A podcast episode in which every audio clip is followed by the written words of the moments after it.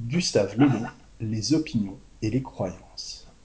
Livre 2, chapitre 5, sous-titre 3, Évolution des éléments du caractère. Les sentiments fondamentaux formant la trame du caractère évoluent très lentement dans le cours des âges, comme le prouve la persistance des caractères nationaux. Les agrégats psychologiques qui les constituent sont aussi stables que les agrégats anatomiques. Mais autour des caractères fondamentaux se trouvent, comme pour toutes les espèces vivantes, des caractères secondaires pouvant varier suivant le moment, le milieu, etc. Ce sont surtout, et je l'ai fait remarquer dans le précédent chapitre, les sujets sur lesquels les sentiments s'exercent qui changent. L'amour de la famille, puis de la tribu, de la cité, et enfin de la patrie, sont des adaptations d'un sentiment identique à des groupements différents, et non la création de sentiments nouveaux.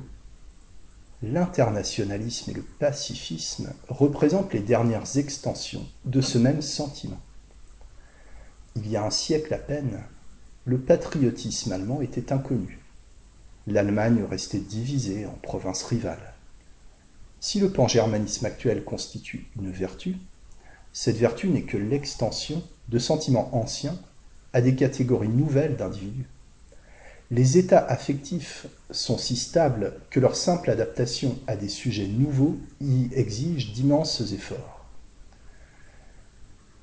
Pour acquérir par exemple un peu ou très peu cette forme d'altruisme, qualifié de tolérance, il fallut, dit justement M. Lavis, ouvrez les guillemets, que des martyrs mourussent par milliers dans des supplices et que le sang coulât en fleuve sur des champs de bataille.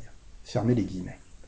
C'est un grand danger pour un peuple de vouloir créer, au moyen de la raison, des sentiments contraires à ceux fixés par la nature de son âme.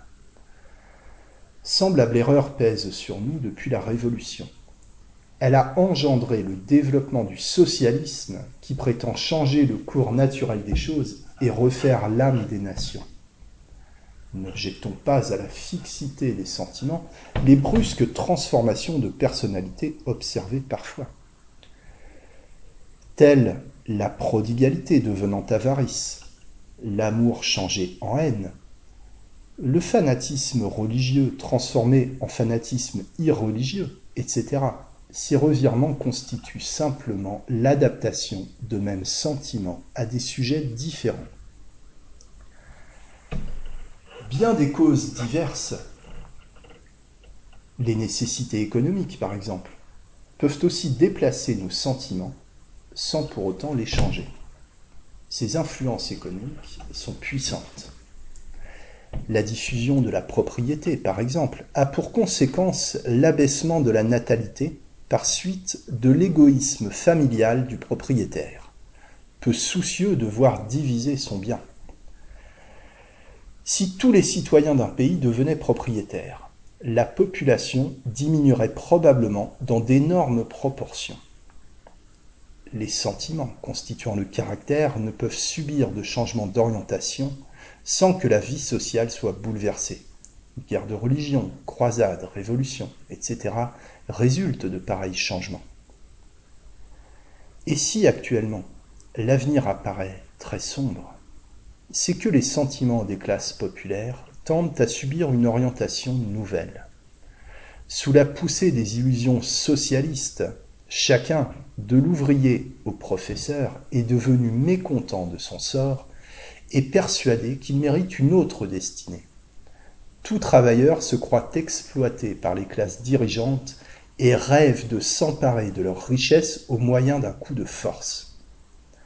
Dans le domaine de l'affectif, les illusions ont une puissance qui les rend fort dangereuses parce que la raison ne les influence pas.